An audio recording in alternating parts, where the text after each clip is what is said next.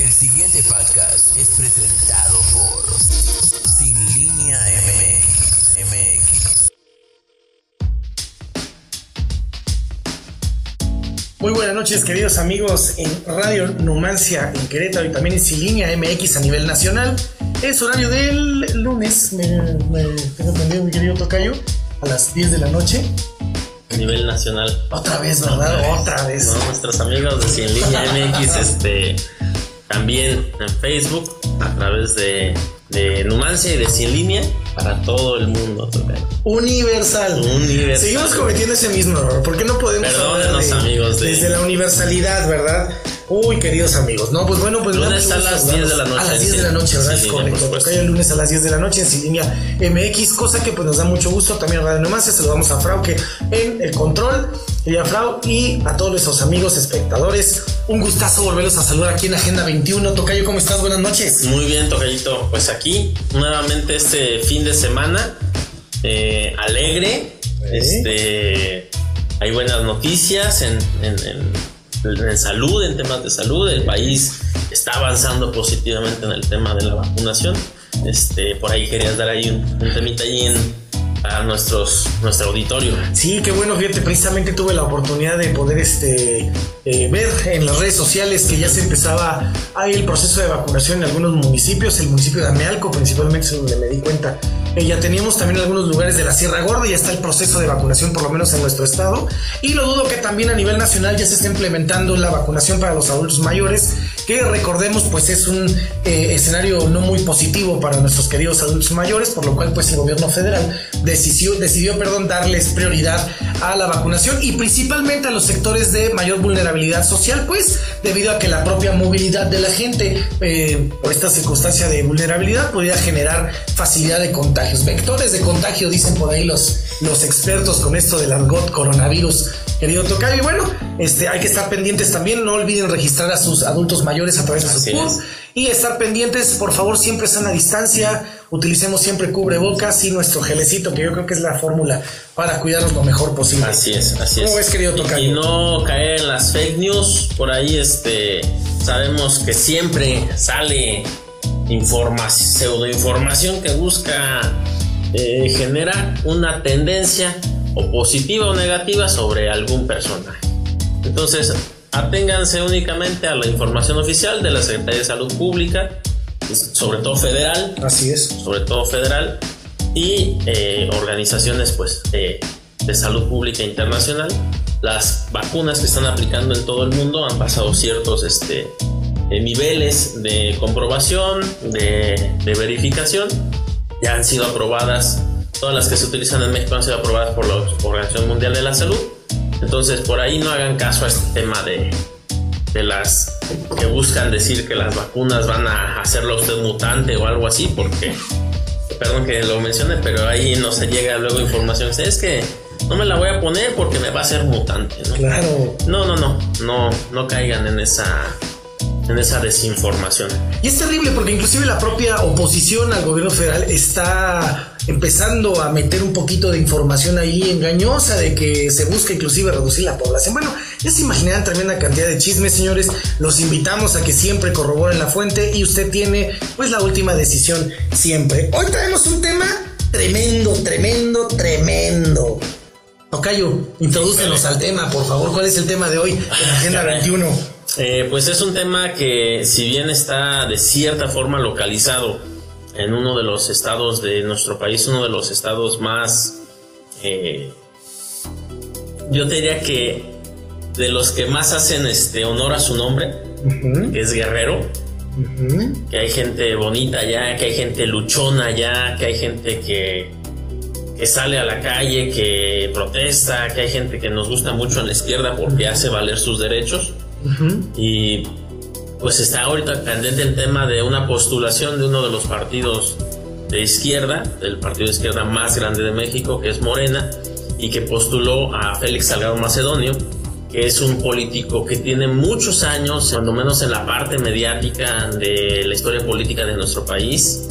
Es un personaje folclórico, yo te diría que es. un poquito folclórico, mucho folclórico, este, muy combativo, tuvo sus orígenes en el PRI, después pasó a formar parte del PRD, fue senador por el PRD, tenía, yo recuerdo que tenía, veíamos la tele ahí cuando teníamos un poco más, menos edad, y andaba en una moto, andaba, era muy folclórico porque los medios lo ponían que andaba con su moto, su chamarra de cuero, sus lentes acá muy, este, motociclista, ¿no? Sí. Biker, ¿no? Perdón la acotación, tenemos aquí un asunto técnico para confirmar nada más. Creo que, que nos comentan que no hay audio.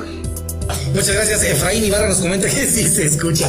Muchas gracias. Bueno, entonces retomamos un poco el Bien. tema de Félix Salgado Macedonio Tocayo sobre sus orígenes. ¿no? Fue senador del PRD, este, muy combativo con el PRI, muy combativo con los gobiernos, este, creo que todavía le tocó un poquito la época de Ernesto Cedillo, este, fue también creo diputado, es decir, ha estado en la política nacional durante bastante tiempo, no constreñido nada más a su, a su estado, sino también en la palestra política nacional. Sí, claro.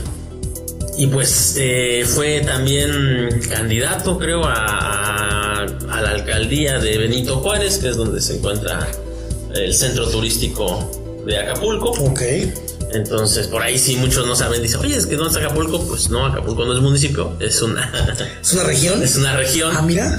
Y el municipio es Benito Juárez, ¿no? Excelente. Entonces, eh, ha estado por ahí. Después, muy recientemente, en 2018, se une a Morena. Recordemos como brevario que Andrés Manuel sale, termina la elección de 2012 y empieza a formar el movimiento de regeneración nacional. En, en- en- en 2011 inclusive ya estaban las líneas del- de lo que surgió después de, del proceso de voto por voto, casilla por casilla, la Convención Nacional sí. Democrática y otros, este, otras vías de desarrollo político. Andrés Manuel perfila el Movimiento de Regeneración Nacional por ahí de 2011 y todavía es candidato del PRD y de con esta coalición con el Movimiento Ciudadano y el PT eh, como candidato a la presidencia de la República en 2012, pero terminando ese proceso político es donde Andrés Manuel decide separarse del PRD y formar, buscar la formación ya de una estructura político-partidista en términos de la ley electoral que es Morena. Morena tiene una vida mm, como institución política desde 2014 que obtiene su registro, participa en elecciones de 2015 y es en, 2000, en el contexto de las elecciones de 2018 donde muchos actores políticos todavía que venían de PRD y de otras secciones, de otros elementos partidistas o no partidistas, pues este, se unen a la, a la, a la elección, ¿no? Y es, Félix Salgado Macedonio es uno de ellos, migra de PRD a Morena en 2018 y es hoy este pues el aspirante este, seleccionado por el partido para ser el candidato a la gobernatura de Guerrero. De Guerrero. ¿Cuál es el tema? Híjole. El tema es que eh, en, este, en esta historia política de Félix eh, hay una persona que, una mujer, que realiza una denuncia de cuando Félix era, era director del diario La Jornada en Guerrero Sí.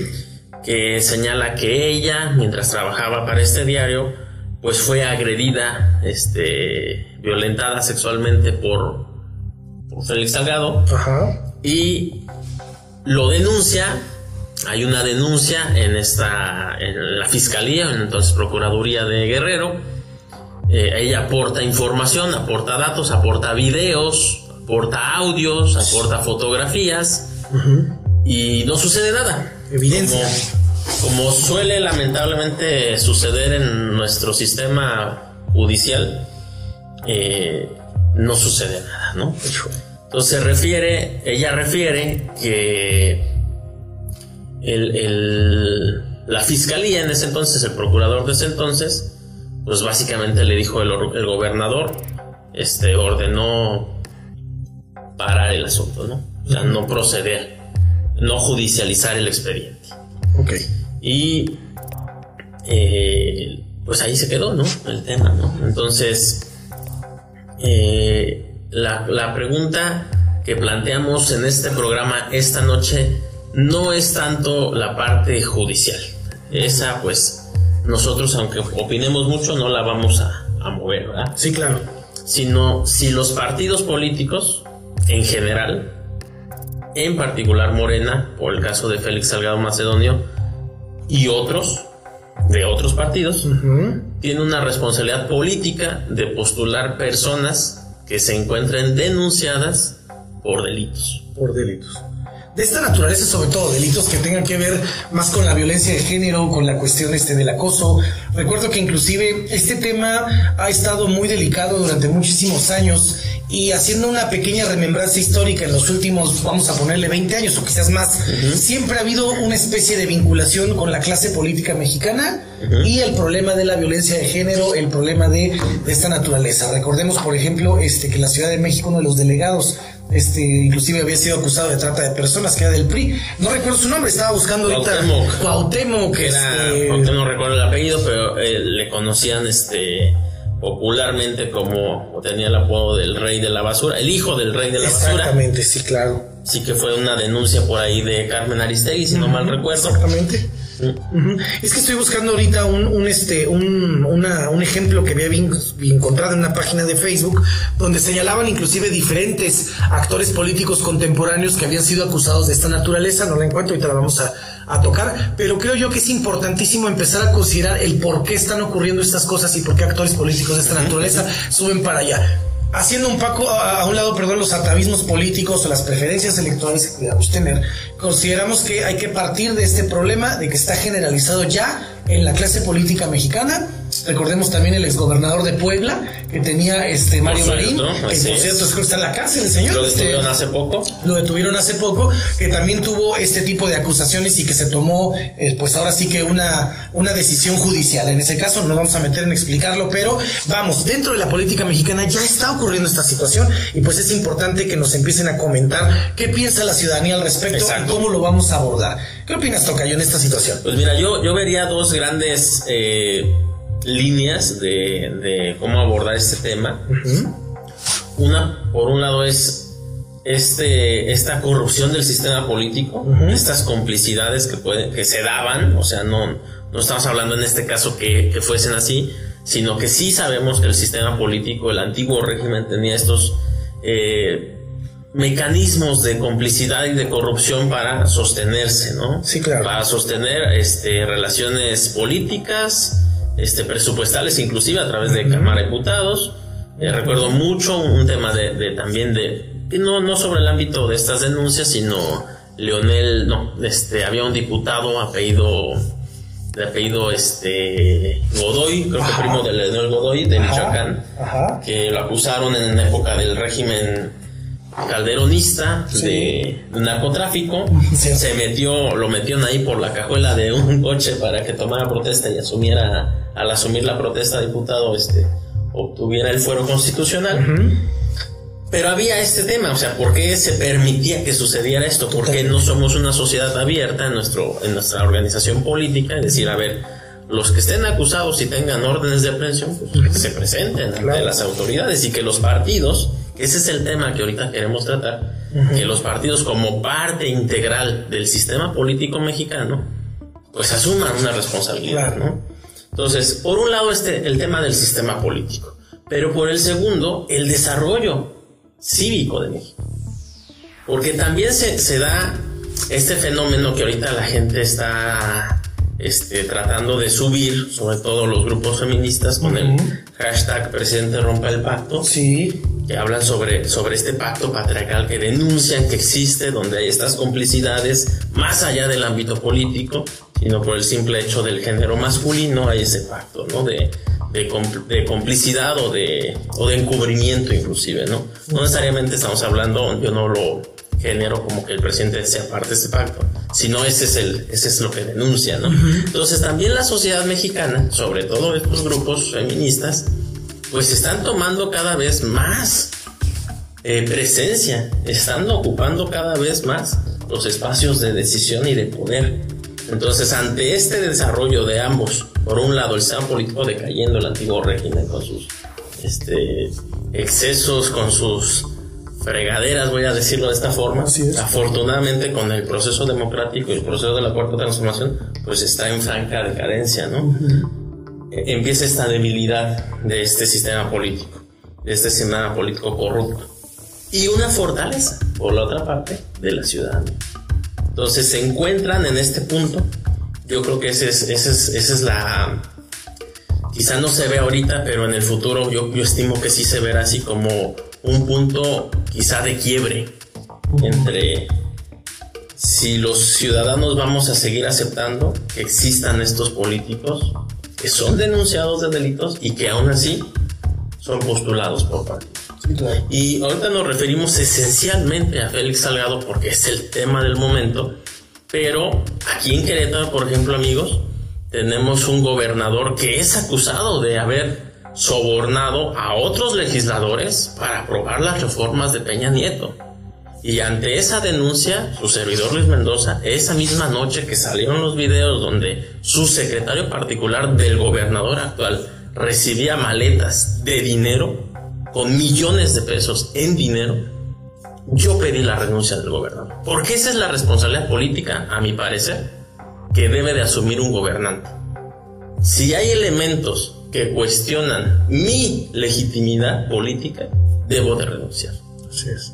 Yo pienso eso. De manera tal que, ¿cuál sería la postura de elementos de la sociedad que sí tengan una preferencia político-partidista por gente del PAN, digamos así? Aquí en Querétaro, por ejemplo. el, el posible candidato, el más posible candidato a la gobernatura de Querétaro, Mauricio Curi González, está señalado también de delitos pero el PAN calla. El PAN ante eso calla.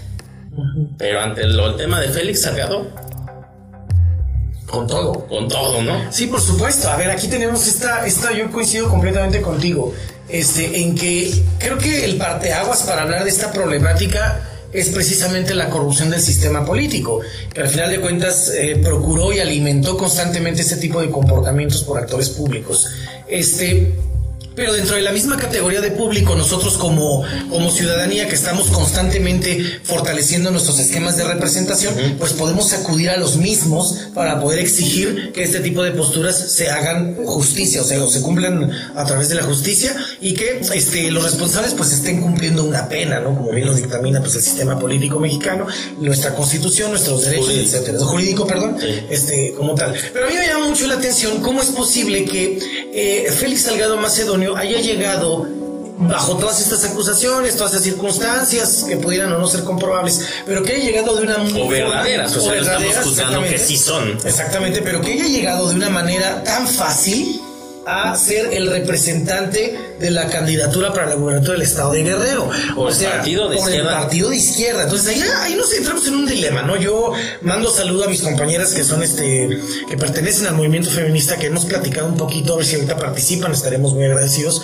este, de que es este extraño que al hacer este movimiento político para pelear una candidatura que estaba llena de legitimidad, pues se le diera paso a una persona de esta naturaleza y pues ahí sí abre un cuestionamiento directamente pues para Mario Delgado, o sea, ¿qué es lo que está pasando dentro de Morena para que ocurran estas circunstancias dentro de Mario Delgado? Y recuerdo también muy bien, por lo menos en el caso de Querétaro, que es donde nosotros transmitimos, este, existen algunos movimientos que le apuestan a la transparencia, que también están representados a nivel nacional y que bueno, sí nos hace pensar qué diferencia con otras posturas, sean hombres o mujeres, como sean, este, pudieran no tener tanta fuerza política según Mario Delgado como para darle oportunidad al señor Félix para que pudiera tener ahí su participación. Entonces es muy cuestionable el papel del partido y yo creo que dentro de la izquierda nuestra propia naturaleza es criticar este tipo de circunstancias pues para fortalecer una mejor postura para la ciudadanía. Porque ¿no? se dan, se dan estas, qué bueno que lo abordas así, se da esta situación de, eh, por un lado, nuestro sistema es, trata de ser democrático. No somos completamente una democracia, lamentablemente estamos en la construcción de una democracia Así es. todavía. Afortunadamente estamos en el camino, en el antiguo régimen no había democracia. Eh, pero nuestra democracia, nuestro proceso democrático, pues está siendo un poquito lento, diría yo. ¿El elefante será? Probablemente.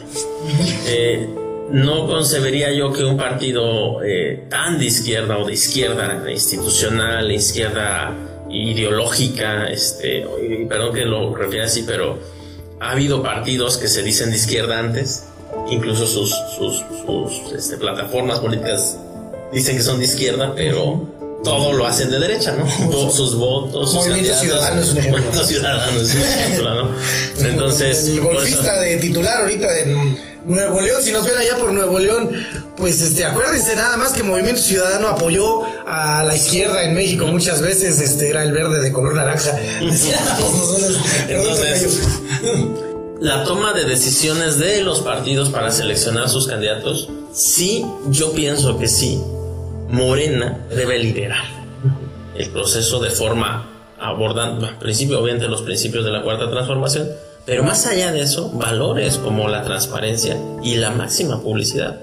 Es decir, ¿cómo elegimos a los que serán nuestros candidatos? No nada más, ya encuestamos a la gente y salió este, ¿no? No, no, no. ¿Cuál es el proceso? ¿Hay una evaluación sobre este candidato? Oye, este candidato, fíjate que tiene estos temas, pros, contras. Sí. Estos pros, ¿cómo los difundimos? Estos contras, ¿en qué casilla caben?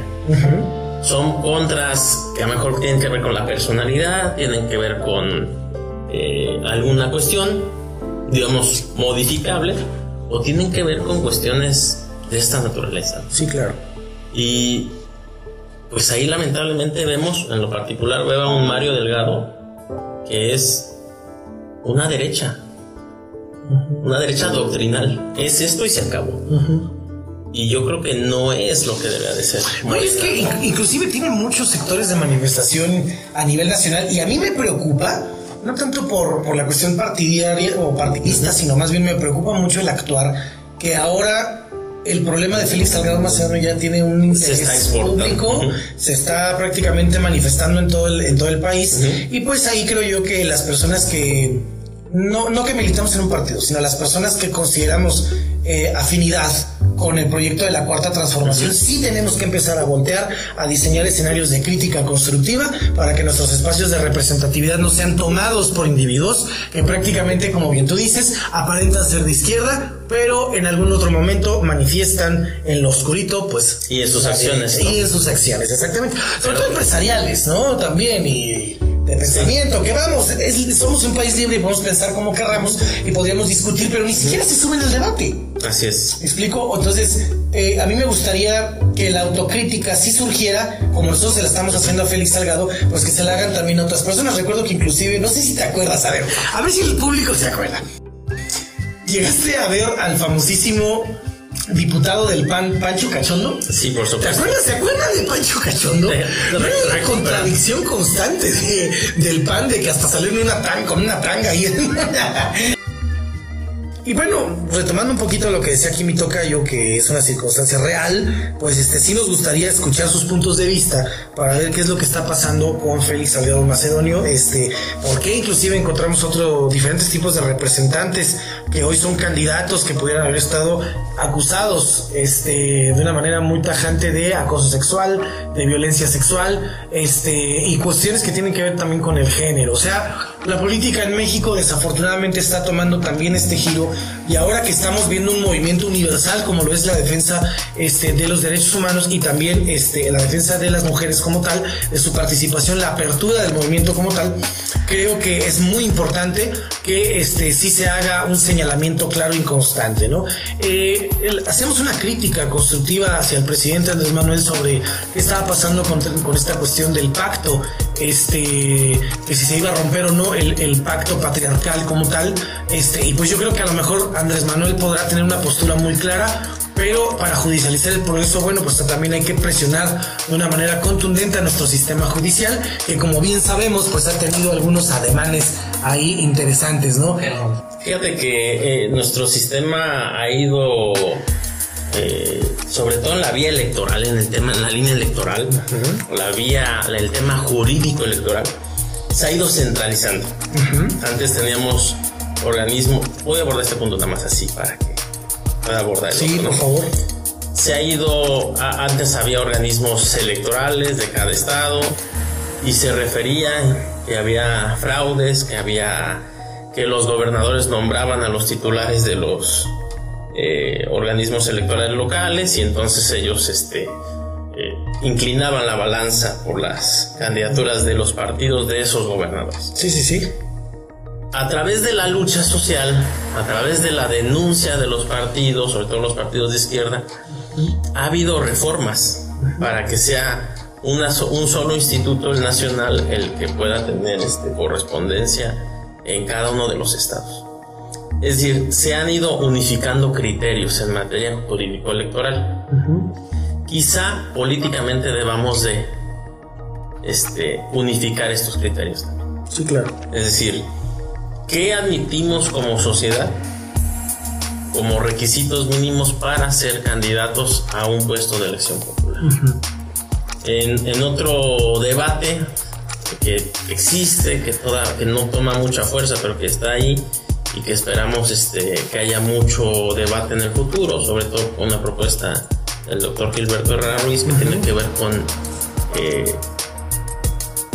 como que como que tengas que tener un cierto grado académico para que puedas este un conocimiento para que puedas acceder a una candidatura y una responsabilidad no solo política sino legal sobre si prometes cosas y no cumples entonces yo diría que bajo esta línea, creo que también podríamos unificar criterios sobre qué admitimos como sociedad que sean candidatos. Es decir, tienes que traer un historial limpio. Claro, por supuesto. A ver, yo creo que la representación popular sí tiene que estar evaluada, sí tiene que estar bien eh, entendida, sí tiene que ser muy transparente para que nosotros como ciudadanos podamos elegir adecuadamente en pláticas este, entre compañeros de la universidad alguna vez este en las notas que precisamente está tocando el tema del senador Herrera, este, una de las cosas que mencionaba el doctor era que había que penalizar la demagogia. Así es. ¿No? O sea, buscar cómo prácticamente eh, generar, no sé si una pena, digo, tú tienes un poquito más de acercamiento a las leyes, pero de alguna forma sancionar este tipo de actitudes, y no solo la demagogia, sino también este tipo de características. Aquí tengo una lista que les había dicho, muy interesante, que publica el portal sopitas.com, donde habla de ocho políticos acusados de violación o acoso. Eh, lo pueden buscar en internet, no, este, no, no, no, no, quisiera enseñárselas por aquí, pero me llama mucho la atención la imagen porque prácticamente menciona a varios políticos de diferentes sectores, no solamente de la izquierda, sino también del PAN. Por ejemplo, aquí tenemos a Víctor Manuel Utsui, Utsiu, que es este de Yucatán, que fue este presidente del PAN local de Yucatán, acusado de abuso sexual. Tenemos al presidente municipal de Nayarit, Jesús Guerra Hernández. ¿De qué partido? no dice, habría que buscar, pero por ejemplo aquí está el hombre este de la Ciudad de México que está acusado de trata este, personas, que es Cuauhtémoc Gutiérrez, es presidente del PRI-DF y que inclusive fue un escandalazo, no recuerdo si Aristegui Proceso publicó esto, pero que este, inclusive se, se abusaba tremendamente de la Secretaría. Una, una, una un cártel pues de, de, trata de blancas o sea una red ahí de trata de personas este que prácticamente este merecen cárcel porque pues es un asunto muy delicado. O sea imagínate si la política en, México y no dudo que también en Estados Unidos pase en todos lados todo, en todo el mundo empiece a utilizar los cotos de poder para poder generar negocios con este la venta de personas de seres humanos pues yo creo que nos pone en una responsabilidad muy amplia de por lo menos empezar a considerar qué papel jugamos como sociedad Recordemos que inclusive senadores y diputados del PAN fueron consumidores de prostitución, no sé si en Puerto Vallarta o,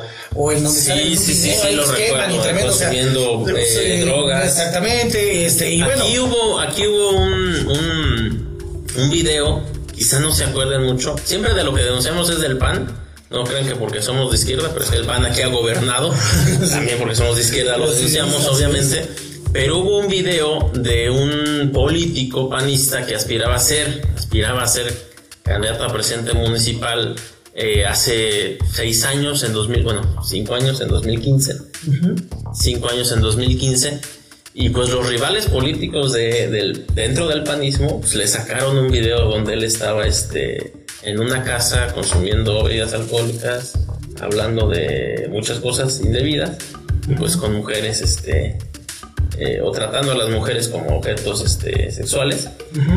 Y pues ahí se acabó sus aspiraciones políticas de dentro del PAN, curiosamente. O sea, es decir, se ha En este, en este antiguo régimen, decía antes de 2018, estos temas, sobre todo los, los de índole sexual, se usaban para atacar a los enemigos políticos. Es decir, no es una denuncia de la ciudadanía la que fuerza que un, un gobernante, que un candidato se retire de su aspiración o el partido lo retire de, del gobierno, inclusive, o, lo eh, eh, en, un, en un pasito más adelante de las democracias, que es el ejemplo de la democracia europea, pues incluso que lo sancionen, ¿no? Que el partido le retire la confianza y le diga, tú ya no eres este, lo que hiciste, ya no corresponde con los valores del partido y te denunciamos, ¿no? Aquí se utilizaba para, para golpear políticamente.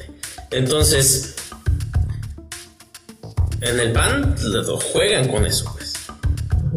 Pasó aquí no solo, o sea, pasó aquí en Querétaro, pues que es un estado el Querétaro no es ultrapanista. Aquí los panistas son ultras, más bien. Sí, Aquí los panistas son ultras. Exactamente. Entonces, sucedía mucho, sucede mucho.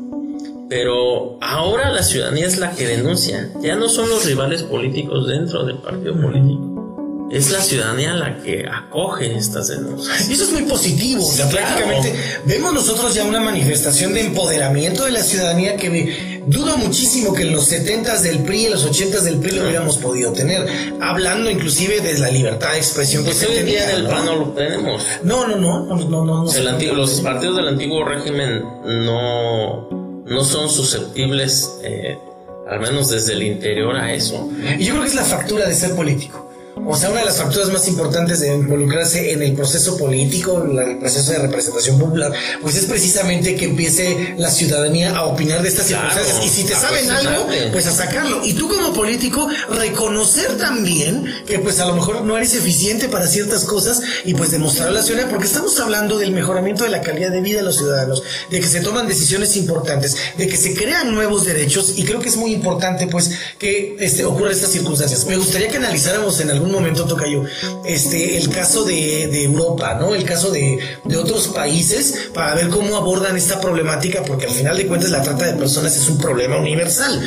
O sea, ¿qué pasa en otros lados del mundo? Quiero equipararlo eh, con un tema que, es de sobra conocido, pero me gustaría que lo revisitaran este, el auditorio eh, la renuncia de Richard Nixon a la presidencia de ah, Estados Unidos, derivado de un proceso donde eh, se alegó, se denunció ante las instancias judiciales, pero nunca se acusó al presidente de desarrollar una campaña de espionaje contra el partido contrario, no contra el Partido Demócrata.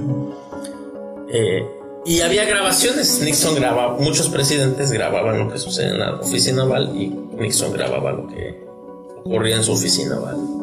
Y entonces llega un momento en el que el Congreso, el poder legislativo que, que en una república este, de tres poderes, una república de la República eh, Norteamericana, pues, y las, en, en, las, en las democracias europeas de régimen parlamentario, pues el legislativo tiene un poder de control sobre el ejecutivo. No lo manda, pero lo controla. Y entonces el Congreso de Estados Unidos inicia un procedimiento donde le exige que entregue esas grabaciones. Y en esas grabaciones el presidente pues dice muchas cosas, ¿no? Asume que hay que pagarle este sobornos a estos a estas personas que los agarraron eh, plantando micrófonos en la sede demócrata asume otras cosas y asume un, lenguaje de desprecio hacia el pueblo norteamericano. Y es eso lo que lo hace renunciar. Entonces en su renuncia él dice que se justifique, dice, bueno, él quiero renunciar, va contra todos los músculos de mi ser, pero ya no tengo el apoyo de la Cámara, ¿no? no tengo el apoyo del Congreso. Tres años después de eso, y después de haber sido perdonado por el presidente Ford, da una entrevista y reconoce que le falló al pueblo norteamericano. Y es esa la razón que lo obligó a renunciar. Es decir, la concepción no legal, no judicial, sino una responsabilidad política de que él ya no podía seguir gobernando. Entonces, pongo este tema en comparación para decir, hay responsabilidad política de Félix Salgado Macedón decir, yo ahorita no puedo. No puedo asumir la competencia político-electoral por el estado de Guerrero y eventualmente, posiblemente recibir el voto, que es la confianza de los ciudadanos. Cuando tengo este tema, creo que hay también una parte personal de decir, no puedo. Me abstengo, me retiro, agradezco al partido, o no lo sé. O sí yo voy con todo porque me están incriminando, ¿no? Es decir, es, es, es un tema álgido, interesante, pero también hay una responsabilidad política. Yo sí la considero del presidente del partido, Mario Delgado. Por supuesto. Lo comentamos ayer brevemente con unos compañeros y decía uno de los compañeros, hasta el... Bueno, supongo que no te interese lo demás, ¿no? Pero electoralmente estás poniendo un caballo este, eh, lastimado. Claro. Qué bueno que tocas el tema de Richard Nixon, este. Richard Nixon hubiera podido renunciar por otras cosas más sí, claro, que hizo. Claro. Porque, por ejemplo, Richard Nixon fue uno de los que principales fomentó de una manera absurda e inclusive este tergiversando exacto la información y además mintiéndole no solo a la nación norteamericana sino mintiéndole al mundo sobre la guerra contra las drogas por ejemplo. Así es, también tenía un problema tremendo tremendo con los movimientos sociales de Estados Unidos el movimiento hippie que bien conocemos y que invito a las personas a que estudien la historia del movimiento hippie. No tanto pues para bueno con la finalidad pero no, se hagan hippies pero si, quieren hacerse hippies, están en un país libre donde se pueden hacer hippies. Pero, muy coincidentemente, me parece que vale la pena analizar un poquito los procesos sociales, los procesos históricos, porque al final de cuentas, hoy estamos viendo que este tipo de pensamiento que representó muchas veces a Richard Nixon fracasó. Entonces en México puede fracasar también la representación de políticos de esta naturaleza que logran infiltrarse a grupos de poder o espacios de poder que termina repercutiendo en nuestra democracia de una manera, bueno, este, fatal. La, la pregunta que yo pienso que debería de hacerse el partido, este, el candidato en primera instancia, pero el partido como ente que lo postula es, será el mejor, es el mejor es la mejor persona para ser gobernador. Y de un estado tan conflictivo, porque al final de cuentas Guerrero tiene una situación muy grave, está muchísimo el cultivo de amapola, tenemos la cuestión de Yotzinapa, o sea, tenemos este la zona serrana de Guerrero, hay mucha violencia ahorita, hay muchos asaltos, los casicazgos de Guerrero todavía están muy presentes, y si analizamos también la historia del estado de Guerrero, bueno, fue uno de los lugares donde más había afrodescendencia, en la zona de las playas, en la zona costera, este, y que al final de cuentas eh, de ahí surgió el presidente que lleva ese apellido, ¿no? Vicente Guerrero, que era un presidente mestizo, un mulato, perdón, y que al final de cuentas pues tiene un, papel histórico muy importante en nuestro país y saber por qué sigue siendo una zona de alta marginación que inclusive tienen que acudir a escenarios como el cultivo de... En, los 70 este fue eh, el, centro neurálgico de, las guerrillas, el 23 de septiembre, eh, Lucio Cabañas. Así es. Y, la resistencia, ¿no? Entonces todavía hay grupos, había todavía, creo que hace unas semanas salió justamente la última nota, digámoslo así, de, del EPR, grupos este insurgentes, subversivos, digámoslo así, insurgentes en, los, en la etapa de, gracias Raúl, en la etapa de los 70 pues Guerrero fue muy importante en este, esta dinámica. Y digo, es gente de lucha, gente que se ha resistido, pero es el mejor personaje para representar esto, es decir, sucede como esto, decir, bueno, eh, que no hay mejores personas, o sea, porque nada más ese, ¿no? Es decir, un candidato a gobernador no se representa a sí mismo representa una idea, una posición, una postura, un deseo y un anhelo de un sector que se verá en las elecciones si es minoritario o mayoritario del pueblo. Así es. Sus eh, cuestiones personales deben de anteponerse a el pueblo o deben de de, de, de ponerse atrás. Totalmente. Nos quedan cinco minutos, tengo entendido. Diez. Diez minutitos. Fíjate, Tocayo, que a mí me sigue generando mucha comezón, perdónenme la expresión, pero me sigue generando mucha comezón la facilidad con la que Félix retoma el camino de la candidatura. Para mí es digno de análisis y coincido totalmente contigo en todo lo que nos estás diciendo. Este, ¿Cómo puede ser posible ¿no? que estas decisiones de partido, este, qué tipo de costo político pudiera generarse, o sea, ¿qué, bajo qué criterios tanto la militancia y, la, y los simpatizantes de, tanto de Félix y los opositores mismos dentro de la izquierda, este, interpretan esta situación. Exactamente. De compañerismo, pues. Exactamente, o sea, saber realmente hacia dónde estamos orientando. Y bueno, eh, la gran ventaja que yo le veo a esta crítica que estamos generando el día de hoy es que en la izquierda sí podemos, en la izquierda sí, tenemos la libertad de hacerlo. En la izquierda sí podemos hablar nosotros qué nos parece y qué no nos parece. Si coincidimos o no coincidimos con los tipos de poderes que hay en este país y no tememos un costo político. A diferencia de Acción Nacional, a diferencia del De Revolucionario. Institucional, del antiguo régimen, como le venimos señalando desde que inauguramos este programa, el antiguo régimen es la forma de señalar prácticamente, este, bueno, dice, Mimi nos dice, ¿qué nos dice eh? ¿dónde queda la congruencia de la mística de la cuarta transformación postulando gente así? ¿Correcto? Correcto. Eh, Es, es justamente eh, el debate. El debate es ese. Eh, sin embargo, digamos, voy a asumirme como abogado, abogado del diablo, dice. Échale, échale. Pero es cierto, es una denuncia que también se dio hace 11 años, en el antiguo régimen. Eh, por eso hacíamos el, el- el- el recuento de Félix de un poquito de su historia política. Es decir, salvo cuando estuvo en el PRI, este, que no tuvo cargos públicos con el PRI, eh, su carrera política la ha desarrollado en oposición al sistema. No necesariamente, yo no digo que sea cierta o no cierta la denuncia, sino que sí existía estas este tipo de denuncias y otras para acabar políticamente con, Con el- la oposición Con la oposición. en general. Entonces, estaría, si, si asumiéramos, Mimi, que no debe de ser postulado porque está denunciado por esto, quizá podríamos estar diciendo es un presunto culpable. Y hace algunos años salió un- un documental que se llamó Presunto Culpable, Ajá. donde una persona fue acusada injustamente, pasó en la cárcel muchos años y luego se demostró que era inocente.